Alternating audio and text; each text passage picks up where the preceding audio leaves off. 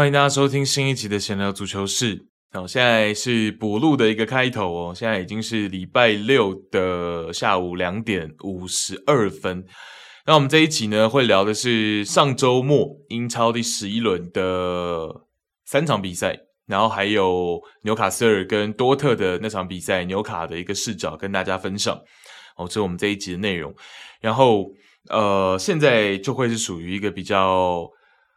就是随机的状态。有想要分享的东西，然后我状态也不错的时候呢，我就会跟大家录音分享一下，这样，然后希望大家也不要介意，这个会确实会比较随机一点，或者比较随意一点，这样好。但是，呃，这个录音的内容应该还是有所诚意的。我自己录完，我我现在回头补录开头，我觉得内容应该还是 OK 的哦，所以就希望大家听得开心。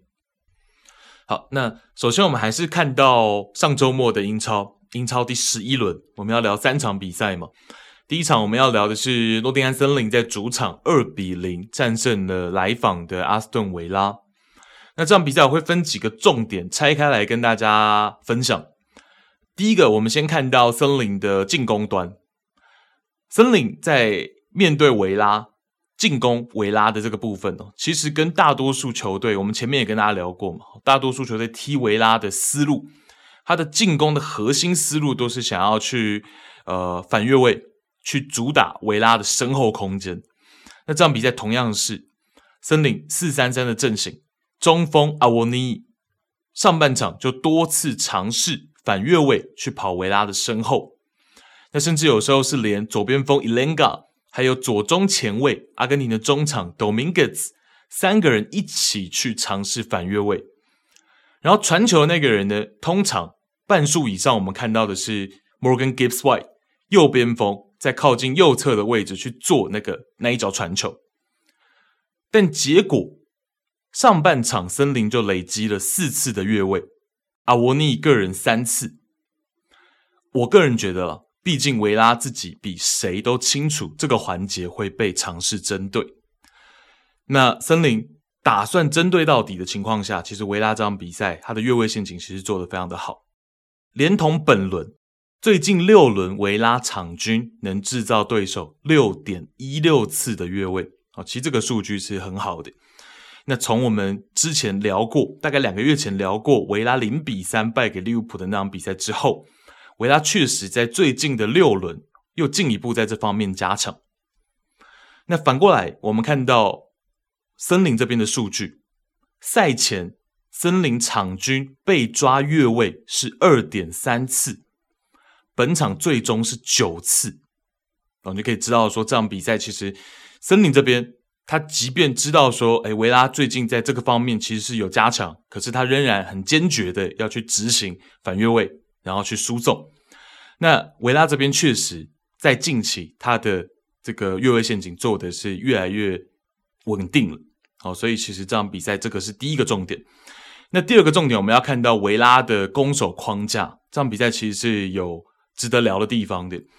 维拉这场比赛，先看到进攻的部分哦，他的进攻框架是把我们正常来说会觉得 Camara 跟 Douglas Luiz 还有 McGinn 可能是三中场的一个架构嘛。可是他在进攻的时候，其实是会固定哦，这边是讲固定哦，这整场比赛都是这样，就是会把 Camara 抓到两个中后卫的右手边。就是往后摆一格，然后摆到两个中后卫 Torres 跟 Konsa 的右手边，然后这样就变成 Matty Cash 是右边翼位，然后 Lucas Digne 是左边翼位。所以其实维拉这场比赛的进攻框架是三四二一的阵型，三四二一的阵型。那进攻框架是这样，那反过来当森林快速推进或者是反击的时候，卡马拉这个点就很有机会要去面对到。森林的左边锋伊兰加的 isolation 需要去单防伊兰加，那结果呢是好的，卡马拉防的算是可圈可点，他让平均九十分钟能完成一点六次 dribbles 的伊兰加本场比赛挂蛋，只有在第六十三分钟，卡马拉赔上了一个犯规和黄牌，但位置是在 middle third 的边路。然后，同时也阻止了森林的快速推进。好，所以我觉得这张黄牌是怎么讲？我觉得整场比赛在这个对位上面，我们讲可圈可点嘛。哦，就虽然毕竟是吃到一张黄牌，可是那个位置，然后同时你也阻挡了对手的推进，然后整场比赛在更有威胁性的地方，其实 Kamara 是守住了 Elanga。哦，所以这个点其实我觉得，诶，呃，Unai Emery 的这个安排也蛮特别的。然后再来就是说，整场比赛中我们看到比数是零比二，但是维拉的这个攻守框架其实它运作的并不差。哦，就是说。进攻的时候，我们刚刚讲卡马拉会拉回来一格嘛，那防守的时候就是回到正常的，Matt Cash 是右边位，然后 Lucas Digne 是左边位，好，那卡马拉就回到中场嘛。那这个攻守框架其实我觉得运作的不并不差，进攻上最具威胁的点还是我们一再的强调，这个赛季维拉他就是主打中锋 Wagins 跟身后两名内锋的这个进攻核心，在禁区前沿这三个人的配合，这个是一个点。哦，那以先发来说，就是 Watkins 身后是 Zaniolo 还有 Diaby，通过这三个人在禁区前沿的配合，然后再去延展，这是通常我们看到维拉这个赛季他最惯用、最擅长的点嘛。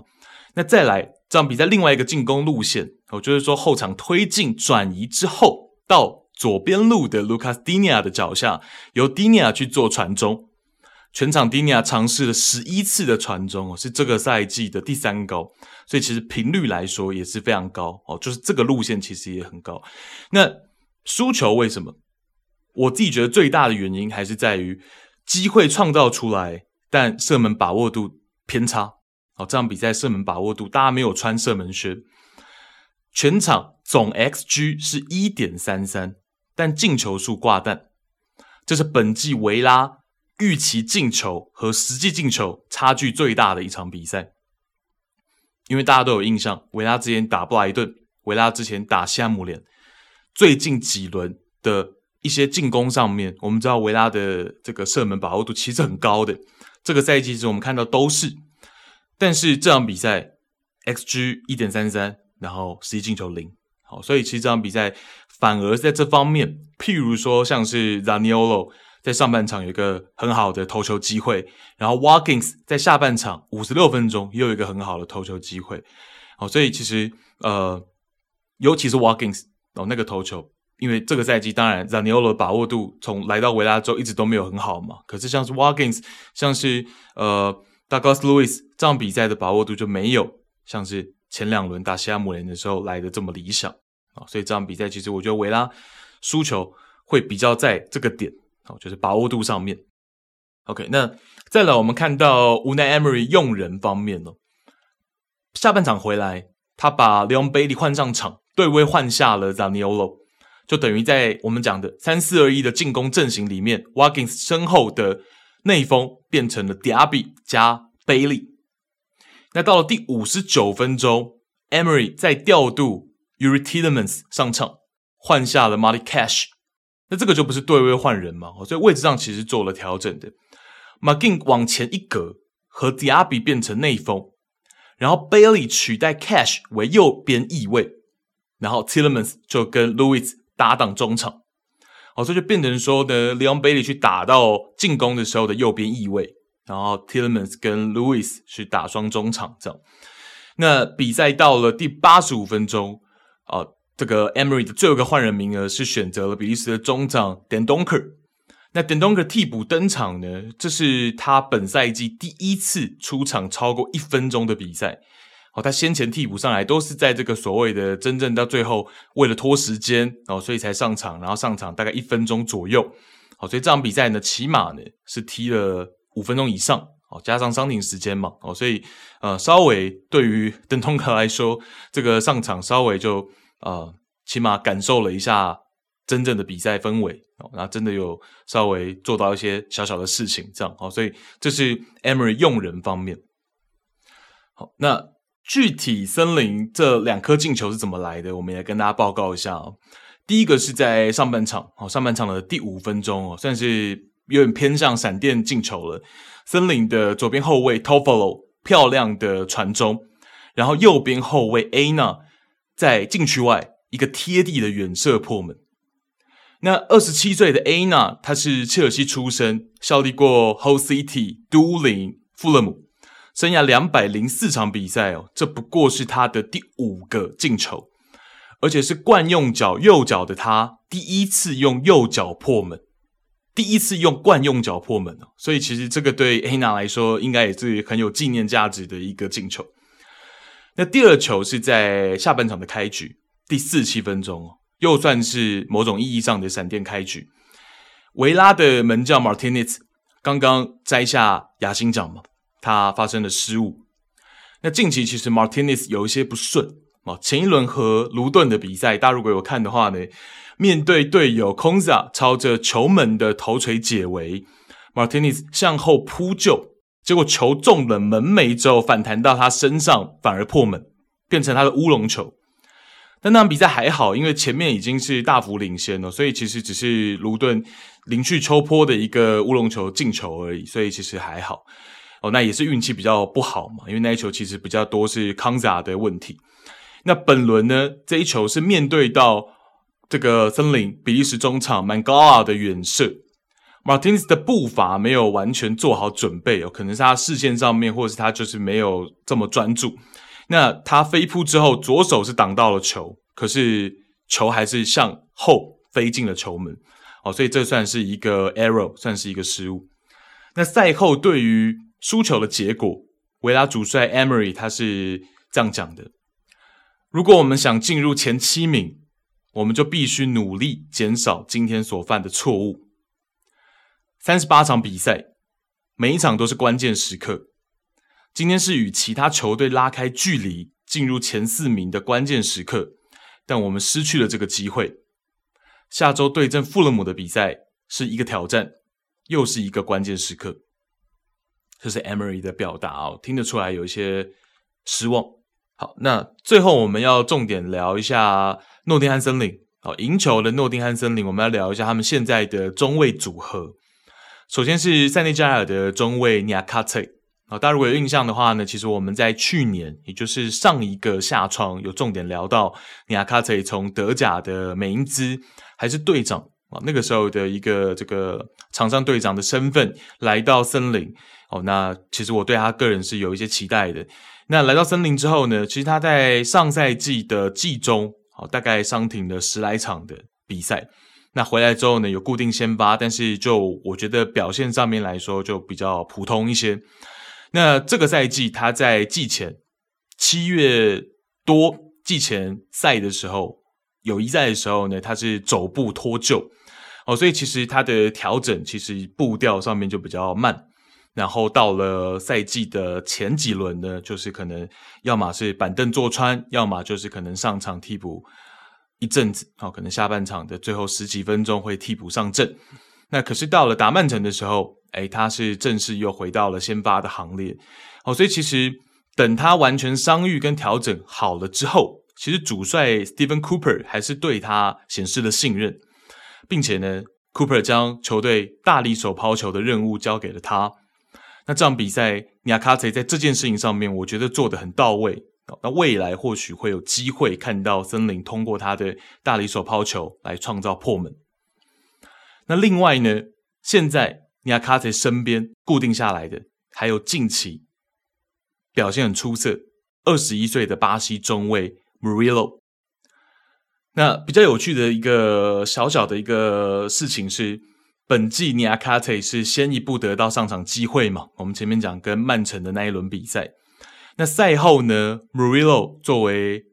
比较年轻的球员嘛，好小老弟，他就跟尼亚卡特说：“哇，恭喜这场比赛进行得非常顺利，我真的很喜欢你的表现。”然后尼亚卡特就回答他说：“谢谢，我可以肯定，两个月后我们就会一起上场。”结果不用两个月，隔一场和布兰特福德的比赛。这两个人就一起先发了，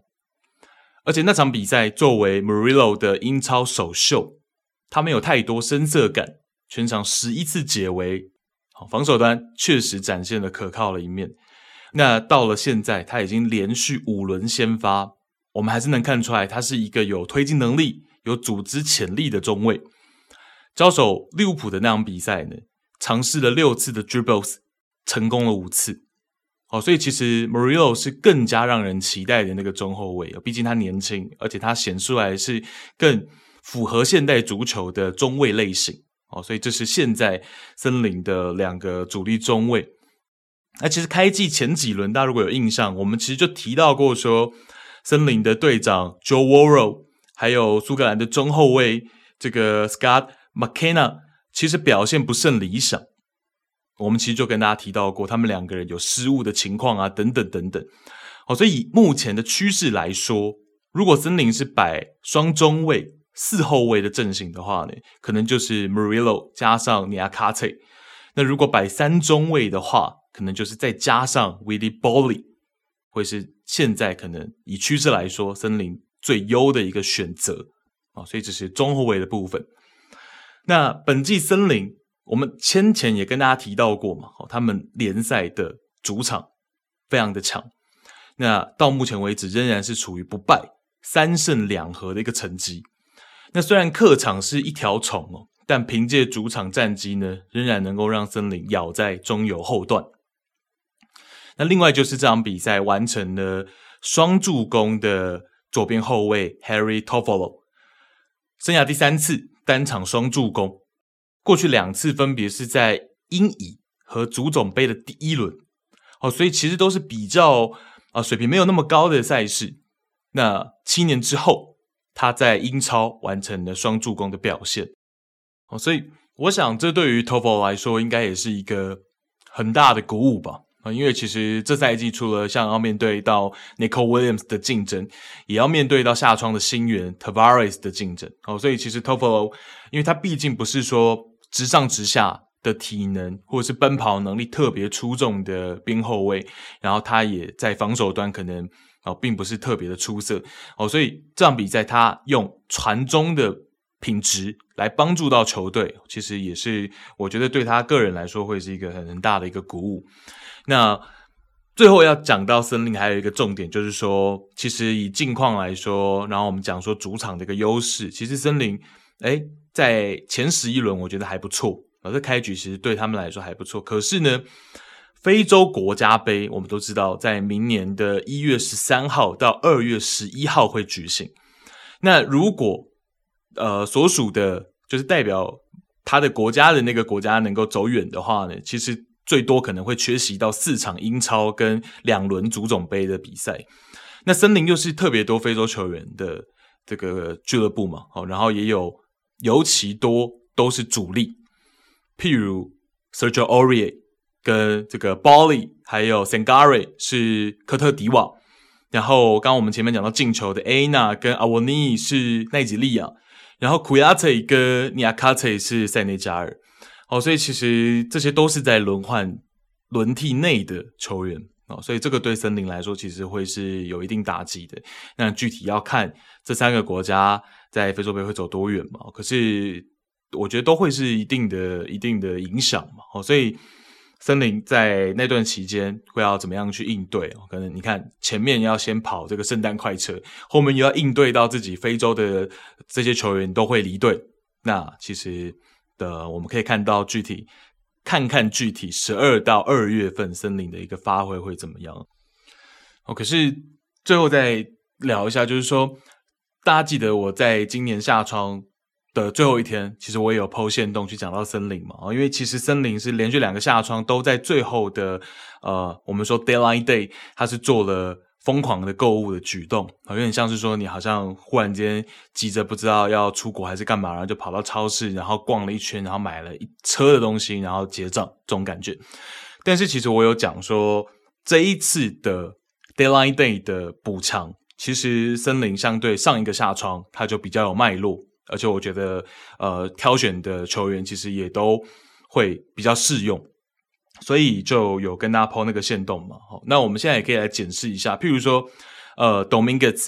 跟 s a n g a r i 这两个中场球员，就如我那个时候线动所讲的，Dominguez 确实，因为我对他在意甲的认知就是，他其实，譬如说他有远射能力，然后他有一定组织的能力，然后他也耐操，他基本上就是我们说平均，啊，每一个项目可能都有七十分、七十五分这样的中场球员，我可能。因为毕竟他也进过阿根廷国家队哦，但是确实他不是说真正可能天花板很高的重要球员，可能不是。而且他年纪二十五岁了，可能上升空间也没有这么大哦。但是我觉得他就是很均衡哦，然后各方各方面他都能做的这样的一个重要球员。所以呃，Dominguez 的补强，然后再来呢，在 Dominguez 的后方还有一个防守型的中场 Sangari。好，所以其实 Sangari 对于森林来说也是很重要嘛。这个是真正的一个呃又粗又硬的中场球员。哦，所以其实这两个球员从夏窗 Daylight Day 来了之后，其实我们看到现在都是森林的主力。然后还有我们刚讲的二十一岁的巴西中卫 Murillo。哦，所以光这三个人，其实这个夏窗 Daylight Day 的操作就已经是算是很成功了。哦，那更别提在前面的 Elenga。好，那这些就是在前面的，这个不是在 Deadline Day 的操作嘛？其实都都有起到作用。然后 Deadline Day 另外有两个，我那个时候就讲说，宪东就讲说，有点像是在买彩券的感觉嘛。哦，就是赌他们看看能不能复苏哦。毕竟曾经都是英超名声在外的球员。那一个就是 Origi，然后另外一个就是 Hudson-Odoi。哦，其实这两个球员就是买来赌赌看，那说不定他们能够状态恢复。那就赚到。那如果没有的话呢？其实好像也还好哦，因为花费其实都不大嘛。那哈森奥多伊确实来了之后，也有进球，而且那进球还蛮漂亮的。哦，那其实有做到一些贡献。那 Origi 的话呢，可能就要调的会幅度大一点哦，因为我们知道 Origi 在米兰基本上已经完完全全哦，所以这个可能就是要稍微修的久一点哦，所以。就是啊，但我觉得这两个球员，第一个你花费不大，第二个就是有赌赌看的性质。万一他能够呃恢复成好的那个状态的话呢，诶，你又赚到。好，那唯二比较可惜的可能是两个租借的球员哦，一个是从塞维利亚租借来的，我们知道阿根廷的冠军成员右边后卫 Gonzalo Montiel。那租借球员，其实我们常常讲说租借租借，它有好的地方、好处啊，对球队、对球员。可是其实它也有不好的点，或者说有风险的点，就是说，譬如蒙提奥、塞维利亚跟森林的这个租借合约呢，里面是有，如果蒙提奥上场打百分之五十，也就是上场一半的场次，森林就要强制把它买断，那是一千一百万欧元。那当有这个条款的时候呢，其实这个反而变成蒙提奥本身的一个负担嘛。他除非表现得特别好，非常值得每一场比赛都上阵，不然其实森林就这方面他会考量哦，因为他有一千一百万的这个省钱的一个想法在。那再来就是我们撇除这个角度，其实蒙提奥刚来的第一场比赛，真的 Steve Cooper 就给他机会，就是让他先发，但是他在那一场比赛其实就。表现的不是特别理想，我忘记是第一场还是第二场比赛。总归言之，他刚来，其实 Cooper 是有给他机会的。可是，在那一两场比赛里面呢，我很确定我看到蒙提奥有一点不适应英超的迹象，那或者是有一些失误的发生。所以最近三轮他是连名单都没有进。哦，那看到新闻是这个塞维利亚也是蛮担心的。哦，毕竟。这样这个租借就没有意义嘛？等等，然后钱也没办法回收，所以现在蒙提奥的部分是这。那另外就是从切尔西有租借来一个十九岁的中场球员是 Andre Santos，那也是同样的，作为一个租借球员，其实他只有在联赛杯有出场的记录哦，好像在这个联赛上打利物浦也是有短暂出场，仅此之后他就没有上阵哦，所以其实切尔西。然后 Santos 的角度也担心哦，就是说，那我来到森林之后，哎，森林也不打算培养我哦，所以其实租借这件事情本身它就是有风险的，对球员尤其风险是很大的，因为你可能这个赛季你到了这个租借的球队，人家不愿意培养你啊，你只是一个租借球员啊，对不对？我我我为什么要花时间给你上场哦？所以其实。呃，可能就是这两个租借球员会比较可惜，但其他我们前面讲的 Dominguez、Sangare，然后 Odoi，哦，然后呃这个 Murillo，哦，其实森林在这个下窗的 Deadline Day 的一些操作，其实我是觉得还不错的，然后也是能够帮助他们现在咬在中游嘛，哦，所以具体还是要看看之后非洲国家杯会对森林有多大的影响，所以这是我们第一个段落要跟大家聊的是。森林跟维拉的部分，OK，那第二场比赛我们就会比较浅聊哦。那我们聊这个布兰特福德在主场三比二战胜西汉姆联的比赛。那这场比赛我们会着重把视角放在赢球的蜜蜂身上哦。这个五球大战，然后蜜蜂赢赢下来，我们把视角主要放在蜜蜂身上。蜜蜂这场比赛的阵型是一个四三三，那人员上面有一个微调是 Yanut 是放在左边后卫的位置上。那先前我们也跟大家提到过嘛，其实不只是本季哦，其实 Thomas Frank 这两个赛季他的中场三人组几乎是铁打不动。好，就是 Yanniot 跟队长 n o g a r 还有 Mathias Jensen 这三个人几乎是不会动的。那本季唯二有两次变动，它的原因是因为我们现在十一轮嘛，大概到一半左右的时候，左边后卫 Henry 是受伤了嘛，大家应该知道。那 Henry 受伤伤缺的情况下呢，原本主力的右边卫 Aaron Hickey 就要去踢左边卫。那但是如果当 Hickey 也伤缺，Yann 就要去客串打左边后卫，那这个时候中场缺一格，通常 Thomas Frank 的选择是会选这个 Frank Onyeka 入替中场。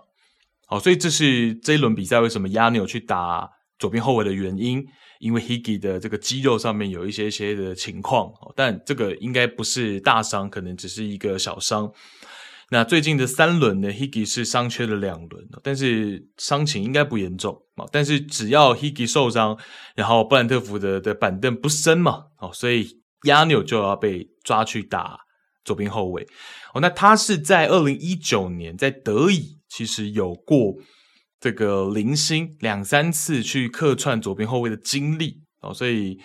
呃，可能或多或少有过这个经历，对他也是会有帮助吧。那我们看到这场比赛，其实 Yanniot 打左边后卫，他的一个呈现出来的效果，我觉得还可以。他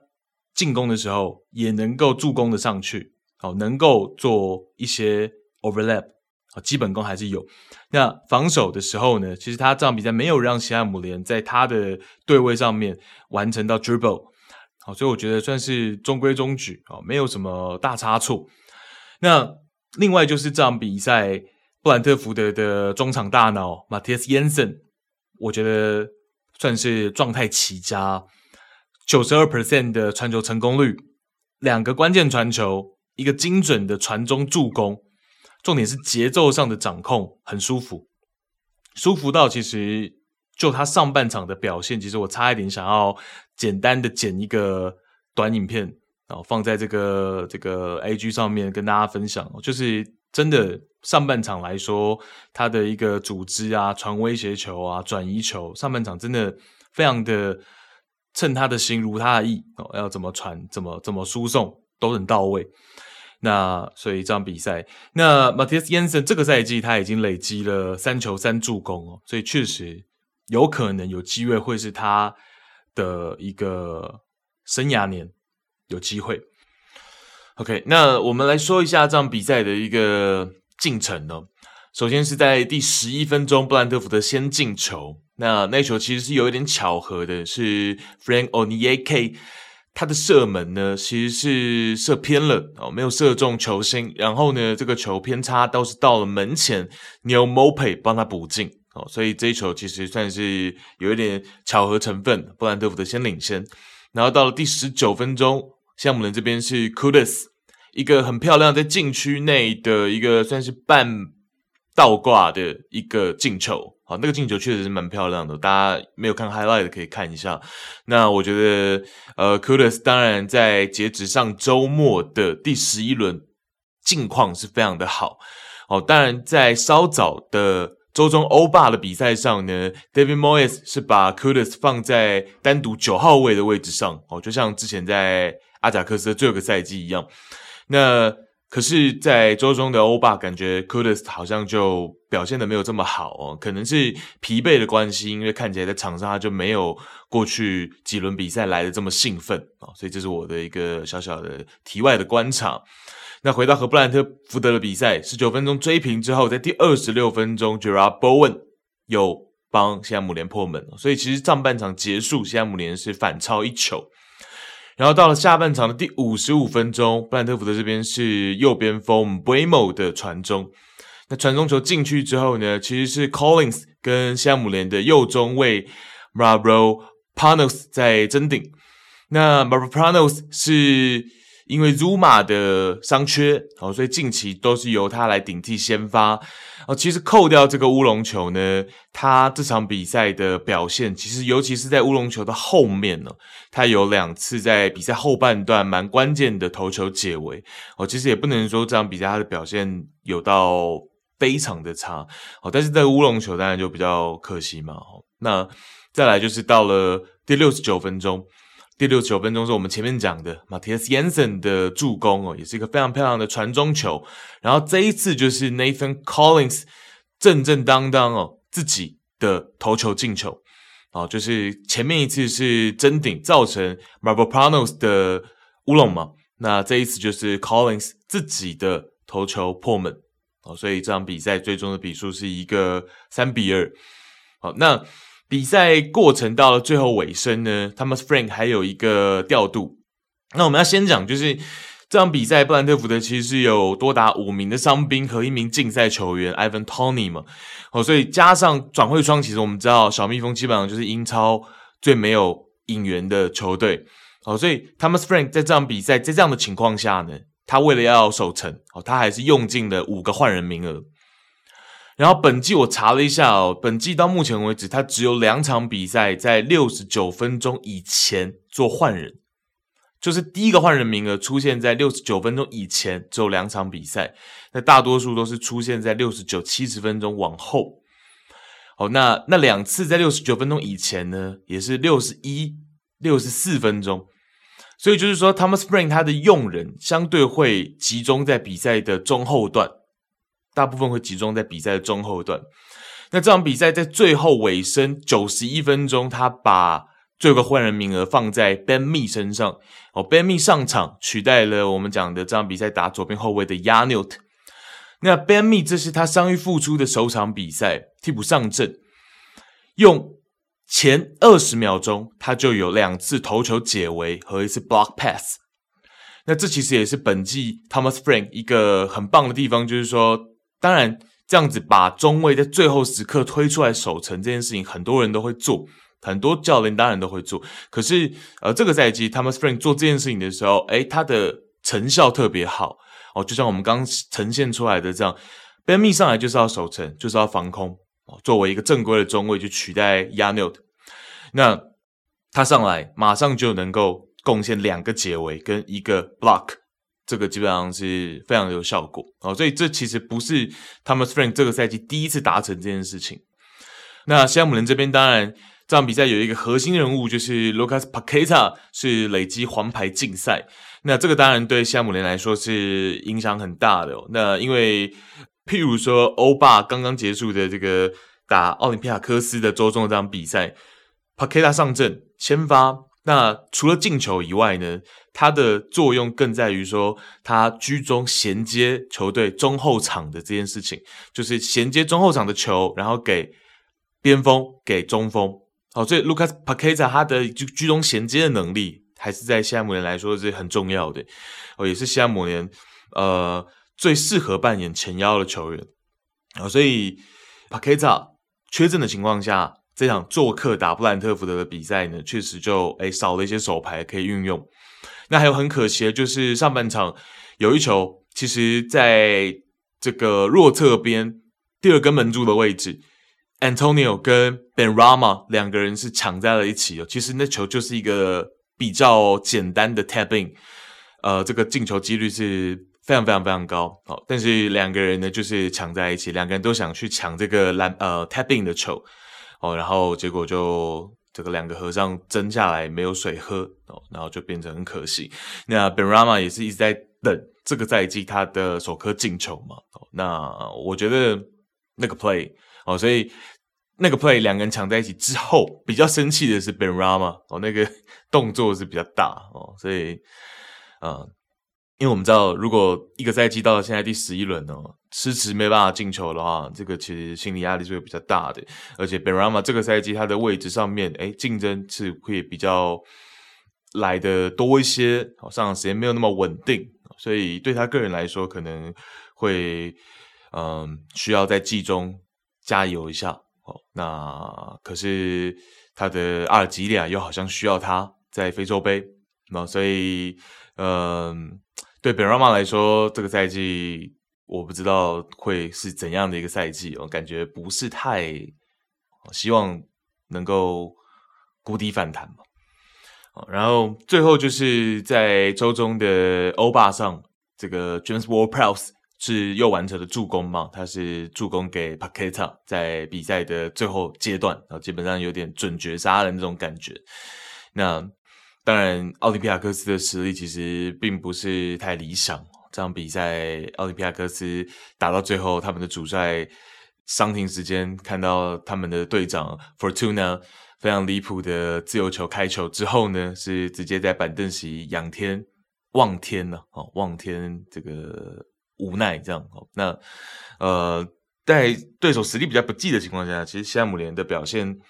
只能说 OK 吧，只能说及格吧。哦，但是 James Ward-Prowse 的助攻呢，是帮助他在这个赛季各项赛事已经取得了第八个助攻，哦，这已经追平了他过去生涯赛季的最高。哦，所以未来呢，只要再有一个助攻呢，就会是他生涯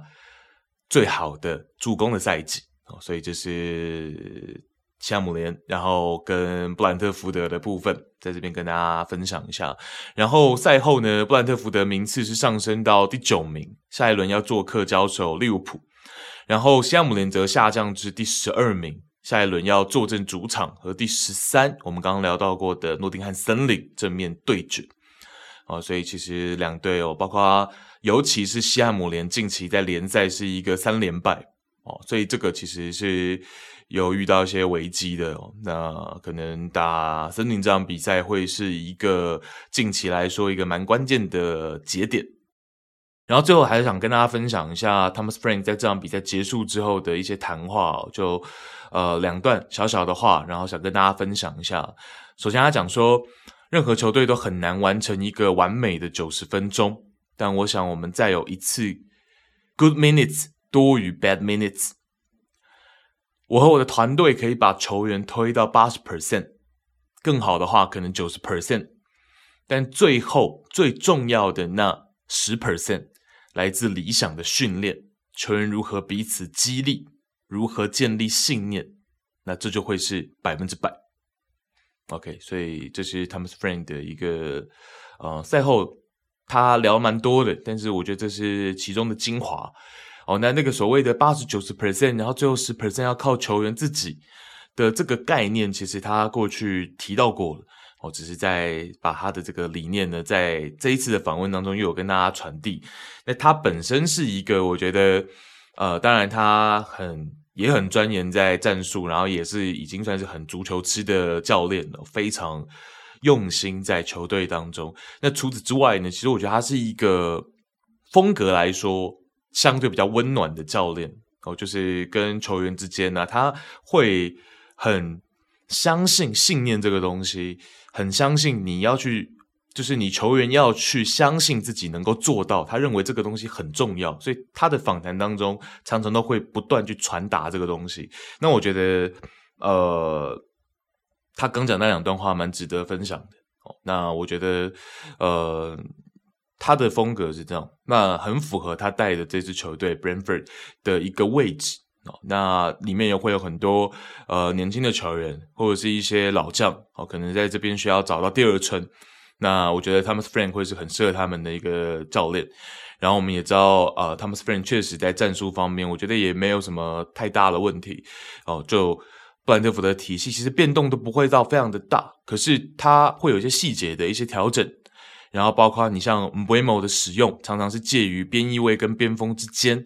然后像是人员在下窗并没有给他再多的一个补强哦，可是他能够运用有限的资源。有限的阵容去做调度、去做调整，哦，包括他的一些足球哲学等等，哦，所以这个东西其实我觉得，呃，我个人是蛮喜欢 Thomas Frank 这名主帅的，哦，所以特别想把这段呃访问当中的精华的几句话跟大家分享一下，这样，哦，所以这会是这个段落的内容。OK，那接着我们中间穿插一下，来聊一下纽卡斯尔哦。那当然，上周末的比赛呢，其实纽卡跟阿森纳的比赛是受到了蛮多的讨论嘛。那当然，普遍就是两个，一个就在讲说 Guimaraes 的脏。好，那这个东西当然大家都已经有所评断了，我们就不用再特别多多说了嘛。那当然，如果 Guimaraes 能够把一些小动作改掉，会更好嘛。那再来就是判决部分嘛。哦，那个进球呢，确实 j o l i n t o n 在禁区的那个动作呢，是我觉得有吹判空间的。哦，确实是。可是，在季初，大家记不记得前两轮嘛？好像是周报的第一集还是第二集，我就跟大家讲过我的观察哦，就是我觉得这赛季虽然在某些地方，譬如说裁判的啊，你对裁判的抱怨啊，或者是拖延时间这些东西是比较零容忍一些，可是，在禁区内的犯规，其实我自己前两轮的观察就觉得好像尺度是有放宽松啊，所以这个地方好像前两轮的观察或许是对的吧，啊，所以在。纽卡跟阿森纳那个 play 当中，那个犯规的嫌疑呢，就并没有被吹罚，哦，就算 VAR 重看之后呢，也没有给，啊，所以这是上周末纽卡一比零阿森纳的大家比较关注的争议的部分。那主要来聊一下周中零比二做客输给多特蒙德的比赛，啊，当然多特赢球很棒嘛，这个没有问题，我现在也跟大家分享了，但是。纽卡的输球，我们可以来稍微聊一聊嘛。毕竟我们这个是英超周报。好，那纽卡这场比赛呢，我觉得等下我们会分享一下纽卡斯尔他有非常庞大的分析师团队。那有这么多分析师的情况下，我们可以看到纽卡在这场比赛他在战术上的切换，他有阶段性的 game plan。那这个东西其实我觉得就会跟他的分析师团队有很大的关系。因为这场比赛是关键战，然后前面已经碰过多特一次了，所以肯定是会对于多特蒙德呢会有进一步的一些分析啊，然后会有进一步的一些战术上的安排。那像这场比赛，在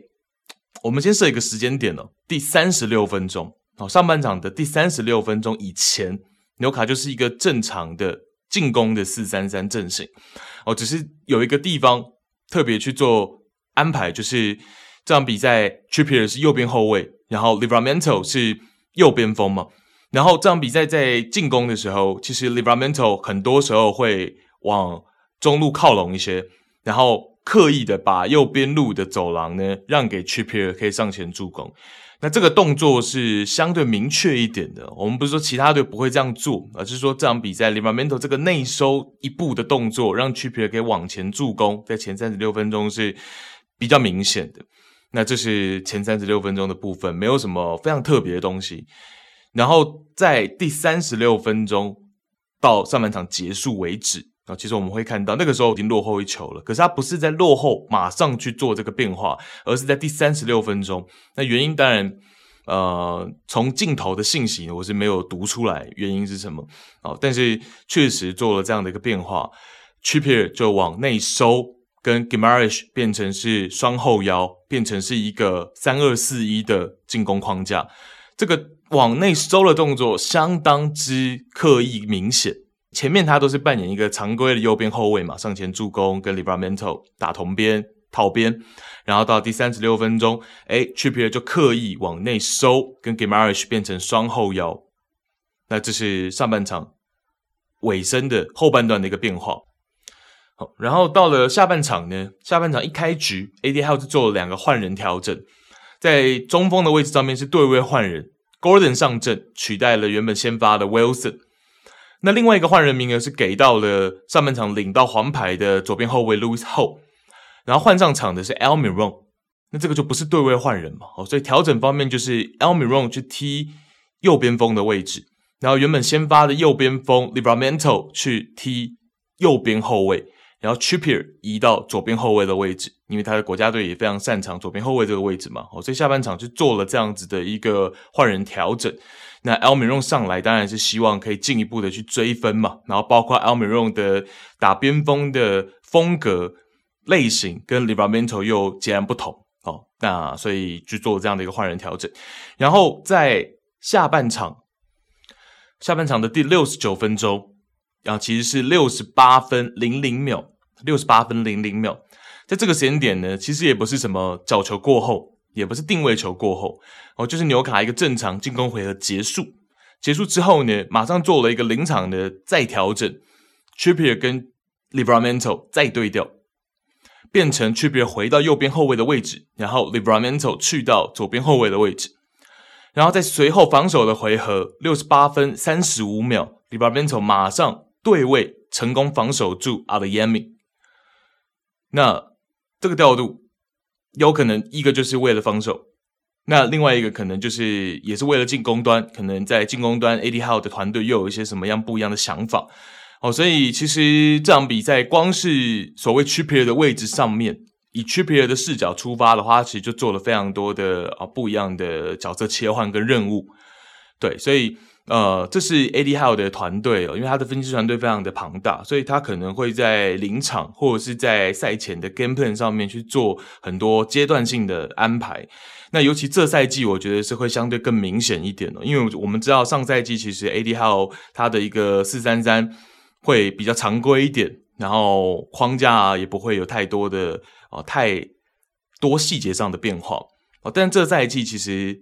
这场比赛其实会是一个例子哦，就是说像是 Trippier 他的一个角色，先发的右边后卫，然后上半场的后半段又能够去担任到后腰，然后下半场一回来是左边后卫，然后后来又切换回到右边后卫的位置哦。所以其实这场比赛当然以我这样一个就是观众球迷的视角，其实比较难完整的、具体的读出来。ADHL 的团队每一次切换的想法都是什么？哦，但总归是他们这个分析师团队针对多特做了分析研究之后去做的决策。那所以我们可以当做是一个参考，当做是一个例子。那前面也讲了嘛，纽卡的分析师团队非常的庞大。那是从去年夏天开始呢，他们大规模的开展新部门聘请和挖角分析师，那基本上就是为了 A D 号去打造这个团队。那现在的分析师真的是分门别类哦，我随便讲几个 title 给大家听：一线队表现分析师、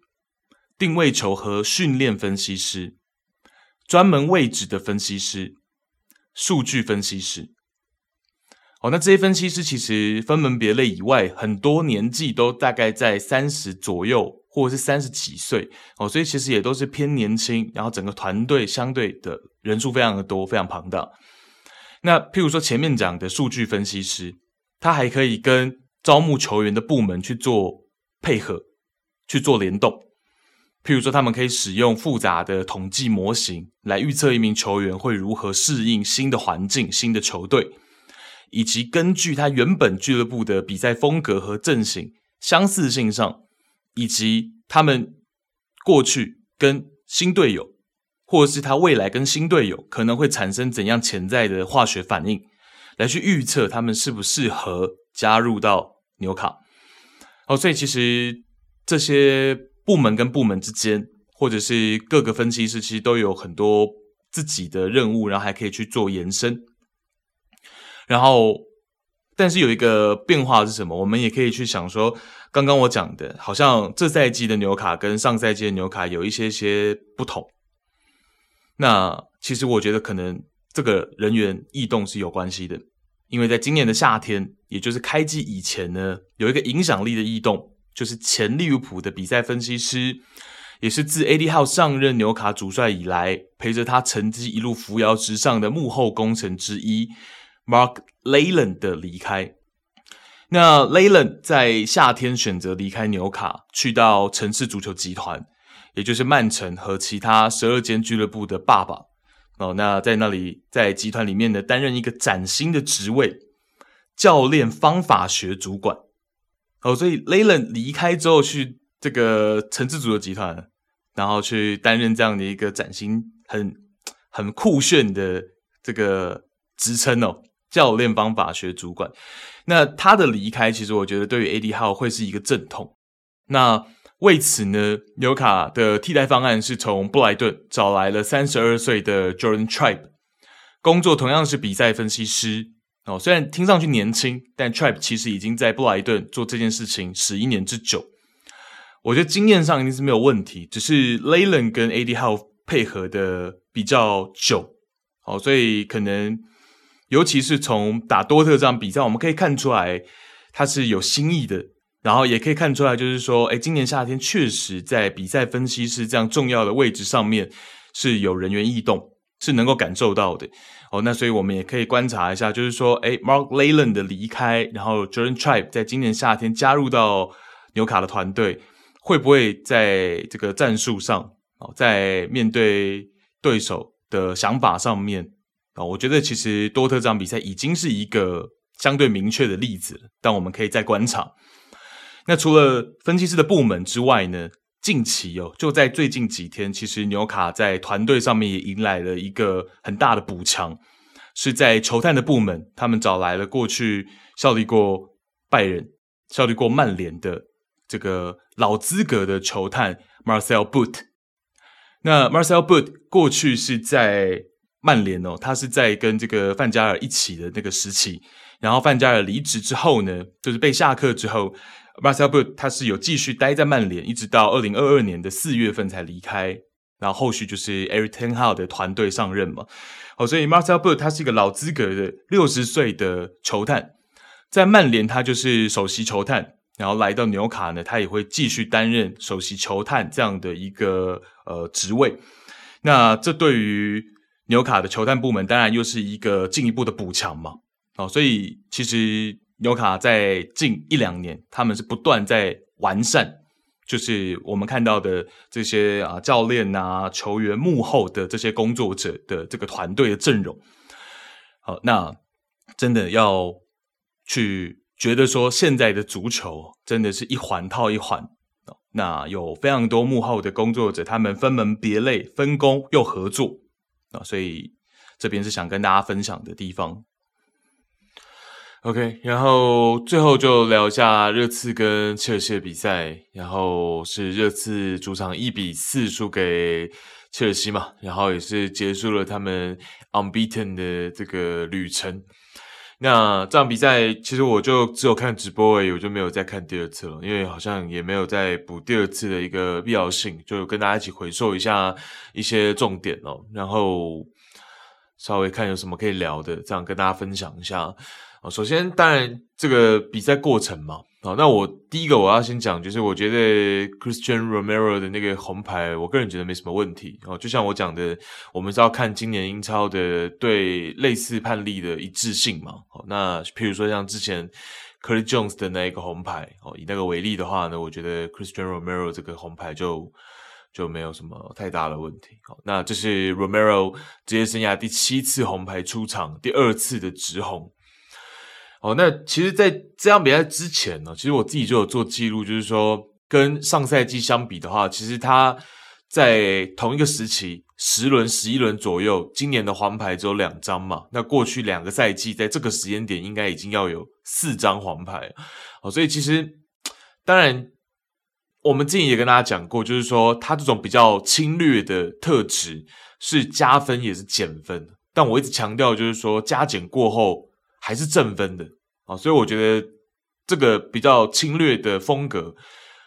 第一个是这个，然后第二个是不太可能改变，变了也不像他哦，就是他就应该要这样踢球，因为我们也知道说，呃，他的风格就是这样哦。去年在世界杯的时候，大家看到第一场的他好像还没有放开来，到了后面他展现了自己侵略性的一面之后呢，诶，那也是帮助他，然后帮助阿根廷国家队哦，所以呃，我觉得这是。我们一直都认识的他嘛，哦，所以呃，有的时候会承担一些风险，像这场比赛这张红牌，所以我觉得红牌没有问题。那他可能第一个，他这个风格也很难改；第二个，他好像我个人觉得他也没有必要去，就像之前讲的，看能不能微调，能不能微调，就是说尽量再去避免这样，因为呃，现在。我看到新闻报道是说，平均下来是每十八场代表热刺出场就会有一张红牌嘛。那我们就是看能不能把这个数字再压低一些。我觉得，我觉得这是 Romero 的部分。哦，然后热刺其实是在开场的第六分钟就进球嘛。然后那是 k l u s e v s k i 的射门，然后造成了一个折射破网。那科鲁的部分其实就是他应该要更多在正确位置去尝试射门哦，因为我们也知道他是属于一个比较慷慨、比较无私的球员。那这个当然是好的啦，作为队友或者是在某些时候是好的。可是我们也知道，在前几轮呢，他有时候会在一些诶还不错的射门位置，他也会选择分球哦。所以我觉得诶这场比赛这样的一个射门企图心就还不错。那第十八分钟是 Udogi 的一个黄牌哦。这个埋下了一些伏笔。然后三十三分钟，我们刚讲了 Romero 的红牌之后，就做了一个必要的换人调整，是把 Brandon Johnson 换下场，换下了换上了老将 Eric Dyer。然后第三十五分钟，就是这个 Romero 是在禁区犯规的嘛，所以是一个红点套餐。然后切尔西这边 Cole Palmer 罚进了点球，我们一看到 Palmer 罚点，感觉上到目前为止看起来是蛮稳定的。然后再来就是到了上半场的伤停补时的时候，四十五加一。James Madison 跟 Mickey Van de Ven 都因为受伤的关系下场，然后换上的是 Emerson Royal 跟 Hoy Beer。那这个就会是属于说当下是 Madison 是有点预防性的换人，然后 Van de Ven 是当然也看到嘛，在那个比赛当下大家都知道这个伤势不会太轻哦，会比较偏严重。哦，所以做了这样两个换人调整，然后同样在上庭时间呢，这个 Nicolas Jackson 是领到了一张黄牌嘛？那他之前才因为累积黄牌禁赛，然后现在又又吃到黄牌，所以作为一个前锋来说，这个吃牌的这个数量是需要再减少一点。然后在上半场可以跟大家聊的是 Pedro Porro，我们看到 Pedro Porro 这赛季确实在防守端。呃，可能细腻程度还是未必到多多么的细腻哦，可是就是说积极的这个态度，我觉得是不错的。然后再来就是切尔西这边，呃，Colwill，我们知道 Colwill 其实是一个很有传长距离，不管是半高球或者是过顶球能力的球员，可是呢，他有一个特色，就是他常常传球力道会过大。哦，那这是我一直想跟大家分享的，但是一直没有机会分享哦，就在这边跟大家稍微提一嘴。然后再来就是到了下半场，下半场 Cucurella 取代了 Colwill 这个对位换人哦，一个战术上的、技术上的一个调整。然后到了第五十五分钟是 Udogie 的第二张黄牌，好，那两黄换一红。然后这个时候就是出现了大家一直在讲的嘛。哦，就是说，呃，热刺的主帅 Postecoglou 他选择仍然把防线拉得很高嘛。那其实，在上半场的中后段他就已经这样做了。哦，基本上在呃中段、中后段他就已经开始这样去尝试。然后，其实他的防线就是已经越拉越高。然后后面上半场少一个人，OK。然后到了下半场是。呃，我都可以出场之后变成是一个九打十一吗？那九打十一的情况下，他仍然把防线选择拉很高去做越位陷阱。那切尔西就是不断的去寻找反越位的机会嘛。啊，这就是一个大家在对弈。那切尔西确实得到不少反越位或者是反击的时机，但是传跑就是配合不上，所以一直越位。就从上半场然后到下半场就一直越位。那但我个人觉得是这样，就是说。今天如果是十一打十一的时候，把防线拉高去做越位陷阱，当然都有他的说法，这是没有问题的。但是到了九打十一的时候，其实我跟大家后来很多出来的文章，我的想法不太一样。我其实还是觉得九打十一应该要摆大巴。好，那大家听过我蛮多次去分享我的概念逻辑，就是比较偏向这样。然后再就是说，其实九打十一，如果你选择去做。呃，这样子的拉高防线的动作的时候呢，其实你已经是选择，就是纯粹的去考验对手了。也就是说，如果大家那一天有看比赛的话，尤其是看直播的话，其实那个氛围很清晰，就是其实就是考验切尔西球员的心态而已，跟基本功而已。因为你九打十一把防线拉这么高，其实他终归是会突破的。只是突破之后，切尔西能不能把握住可能多打少的反击机会啊？或者是他到底能够突破几次？那再来就是说，时间太长了，九打十一的时间太长了，所以我们看到切尔西其实一直越位，一直越位，可是真的时间太长了，终归是会反越位成功的。所以我能理解 postcol 的企图心，或者是我会觉得他。这名主帅，我现在会猜测了，这个真的没有依据，但我反而会从这个点去猜测，他是一个呃自尊心偏强的教练，他不想要在这样的九打十一的局面下用大巴的方式又没有办法赢球，所以他会选择这样子，我觉得相对是偏激进，然后其实就是纯粹在考虑切尔西的一个方式，那他新颖嘛？他是蛮新颖的，他是一个不一样的想法，我们可以当做参考，这当然肯定。但是如果是就目前而言，我的想法的话，我会觉得，呃，不如百搭吧。我的想法是这样，也说不定你还能守住一个一比一，你还能拿到一分的积分。你对于你现在处在呃积分榜争冠的位置上的时候，一分积分都胜过零。哦，那当然，很多比较 old school 的教练，他一定会争取这个一分积分的，对，因为他会觉得联赛其实就是在比拼这种我多拿一分，你少拿一分的这种概念。哦，所以我也可能比较属于 old school 一点的思维，我就会觉得其实还是把大巴会比较好一点。哦，这是我个人比较真实的一个想法。哦，当然我们我们也可以硬夸嘛，其实这个都可以，因为当下大家都看到这个这个这个选择了，我们也可以去去。硬要去夸这个点的，但是我我个人是比较没办法违背自己心里的，我会觉得其实是我的话，我还是会选择百大吧，或者是很多比较 old school 的教练嘛，我们看到，但百分之九十都会这样选择的，哦，所以这个让我们可以当做一个参考嘛，哦，这也是一个蛮有趣的一个例子。那更有趣的其实就是说，热刺在短短前十一轮，他已经经历过一次自己十一打九，然后自己九打十一。哦，所以其实这已经是非常妙了。赛季不到三分之一，他已经体会了两次的十一打九哦，只是一次自己是十一个人的那一边，一次是九个人的那一边哦，这个真的也是蛮妙的。然后再来就是到了这个第六十一分钟 p o s t c o l o 是做了两个换人调整嘛，Skip 跟 Bentancur 上场，然后换下 k r u s e v s k y 跟 Sarr。然后这个就是只是单纯的技术上的调整，然后到了第七十五分钟呢，切尔西这边是 Nicolas Jackson 终于破门嘛，然后是 Ryan Sterling 的助攻，那那个其实就是稍微在中场有多做一两脚的倒脚之后，然后再去从 Reece James 的位置输送一个呃，然后给输送一个传球，然后给 Sterling 反越位成功，然后最后就变成是 Jackson 很简单的一个 tapping。哦，那前面其实 Sterling 已经有曾经在这个越位的机会上呢，有很漂亮的传中给到 Jackson 过了哦，所以等于就当做是有演习过了嘛。然后这一次 Jackson 就是一个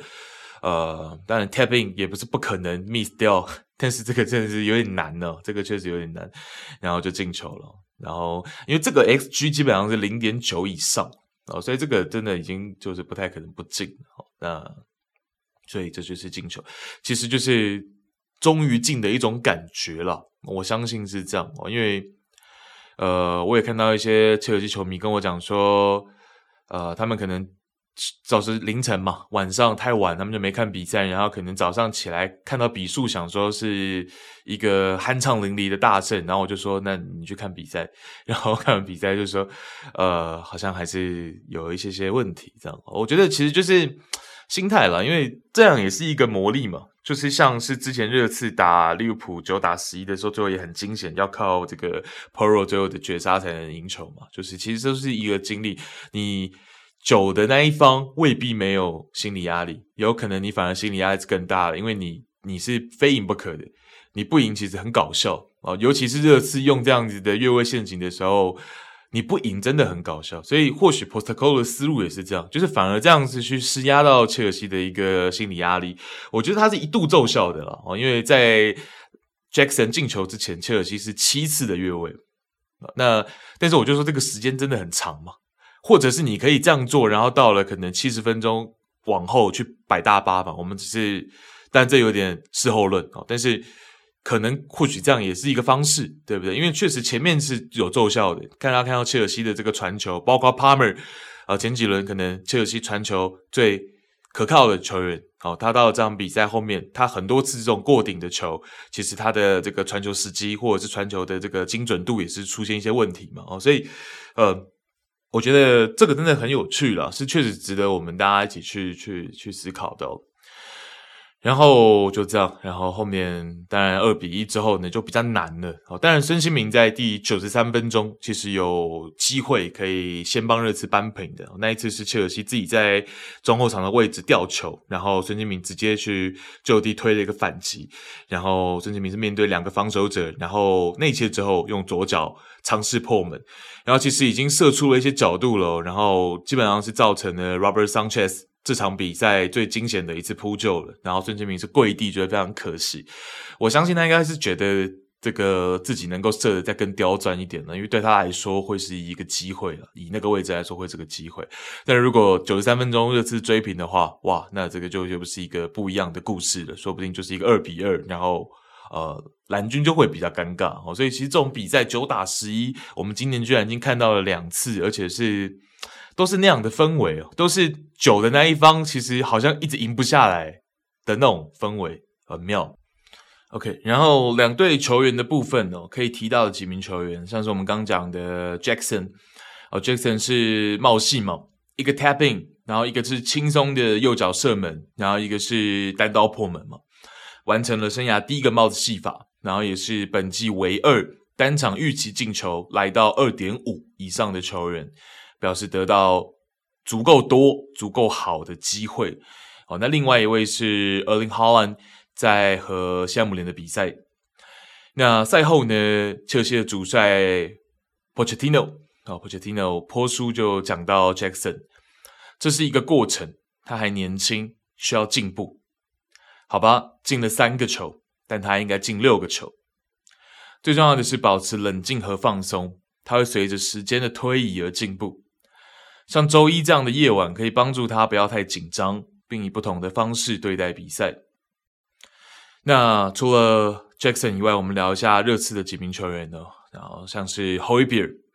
h o y b e e r 的精神属性，在他替补上阵之后，又是再一次展现嘛。我们看到他在，尤其是后面他到了九打十一的时候，他到了中卫的位置。那其实他也是尽量去扮演好中后卫嘛。我们知道他是可以打后腰，他可以打，还有打过左边后卫。可是中后卫。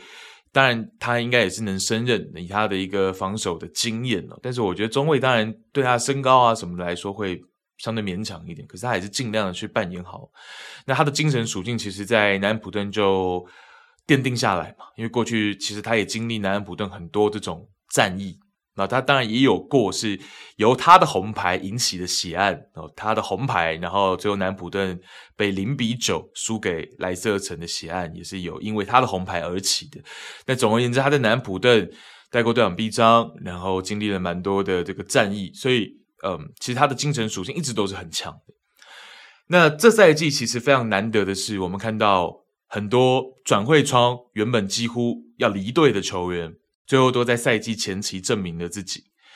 那当然或多或少证明自己哦。譬如说，Højbjerg 可能就是今天这场比赛，那像是之前 Maguire，诶，慢慢的这几轮，然后包括 Maguire 也有进球哦。然后像是切尔西这边，可能 c u c u r e a 本来也有离队的风险，然后像是这个 Gallagher，然后 Gallagher 基本上本来也是非常的有机会要离队，而且 Gallagher 本来要传。就是传要去热刺嘛，然后 Højbjerg 去呃其他队，然后可能是一个这样子骨牌的一个效应嘛。哦，那所以本来是会都有这些可能性的这些球员，然后这赛季我们看到他因缘际会，他因为球队，当然这不一定是好事嘛。哦，但是因为同位置有伤兵的出现，他们得到机会，但本身也是他们能及时顶上。哦，所以这个其实就是。都是有因缘际会的成分，但是他们自己有把握住这个机会，然后最起码的证明到自己啊！我觉得这些都是这个赛季，你像才十一轮，其实这样的故事就已经不少。我觉得其实也是很很特别的地方。然后再来就是这个 Højbjerg 延伸的话题哦，就是说在近日的报道里面，尤文打算在冬窗出手 Højbjerg，尤文图斯对 Højbjerg 的估值是三千万欧元。但当然还是会以会尝试以租借为先来展开谈判。好，那这个消息并非空穴来风，好，是因为现尤文的体育总监 Cristiano Giuntoli 和他的副手 Giovanni Mana 就出现在这场伦敦德比的场边。那除了 Højbjerg，两人也会见了 Calvin Phillips 的经纪公司，经纪公司的代表。那东窗的方向就很明确了，对于尤文图斯来说啊，就是热刺和曼城这两位二十八岁，但目前在俱乐部并不是重点的中场球员。那题外一下哦，就是 Cristiano Giuntoli 是拿破里过去的体育总监，从萨里时期开始，一直到上赛季夺冠的幕后操盘手，在拿破里待了八年之后呢，现在是转战转投。尤文图斯。那另外还有很有趣的点是 j u n t o l i 的副手，刚刚我们讲的这个 Mana，他自己也有绯闻。意甲目前的榜尾 Salernitana 是打算挖角 Mana 成为他们的体育总监。好，所以这是题外。那侯伊比尔会不会在冬窗离开？然后在热刺现在伤兵累累的情况下，所以这都会是变数吧。好，本来其实离开的机会在冬窗其实还是蛮高的。这样我们等下会聊热刺的伤兵是蛮多的。那我们可以现在跟大家分享一下，好像是 Mickey Van de Ven 的腿筋受伤，那这个伤势严重，但不需要动手术，至少归期要到明年的一月份。那 m a d i s o n 本来的伤势可能预想当中没有那么严重哦，但实际上是比预想严重的，也可能缺席今年剩余的比赛，这是稍早的消息。那之前跟大家讲过嘛，Solomon。上个月初半月板撕裂，也需要休息到明年一月份。然后 Richarlison 动了推迟已久的腹股沟手术，将缺席一个月。